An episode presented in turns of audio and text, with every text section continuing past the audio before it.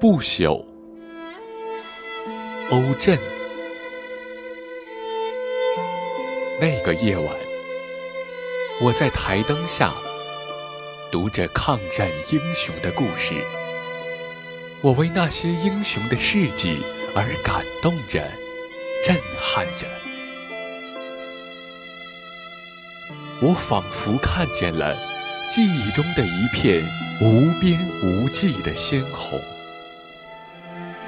我看见了那些倒下的战友，血染的军装、泥土、山岗，以及无名的野花和弥漫着硝烟的晚霞。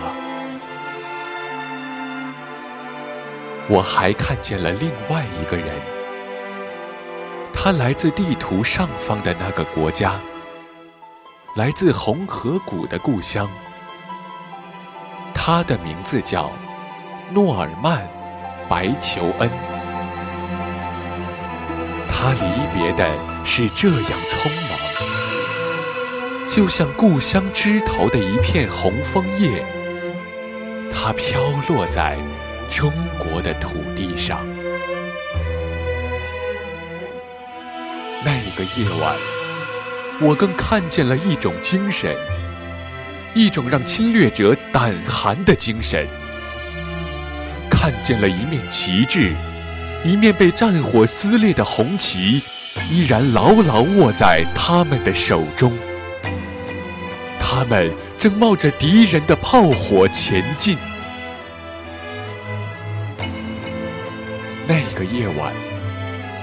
我难以入眠，我在想着他们，那些有名的，还有更多无名的英雄。他们之中，有的已经跨过了万水千山，却最终没能趟过死亡的河流。有的刚刚加入抗战的队伍，却被无情的战火折断了生命的翅膀。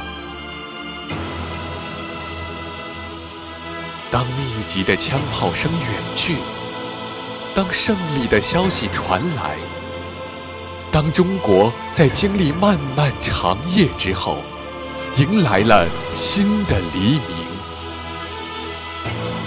那是他们最光荣的时刻啊！可是，他们却再也不能欢呼雀跃，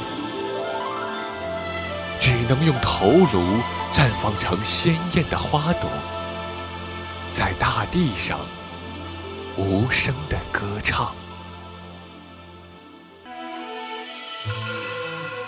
今天。当鸽子在蓝天上快乐地飞翔，当幸福的歌声像风一样的在春天的指尖流淌，我们站在四月的阳光里，站在高高的纪念碑下，默默地想象着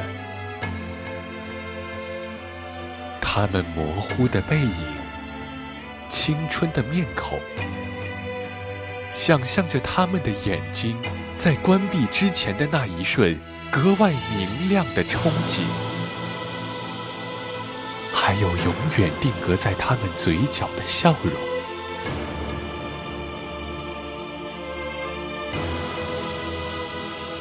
虽然我们已经说不出他们的名字了。但我们知道，他们共同的名字叫英雄。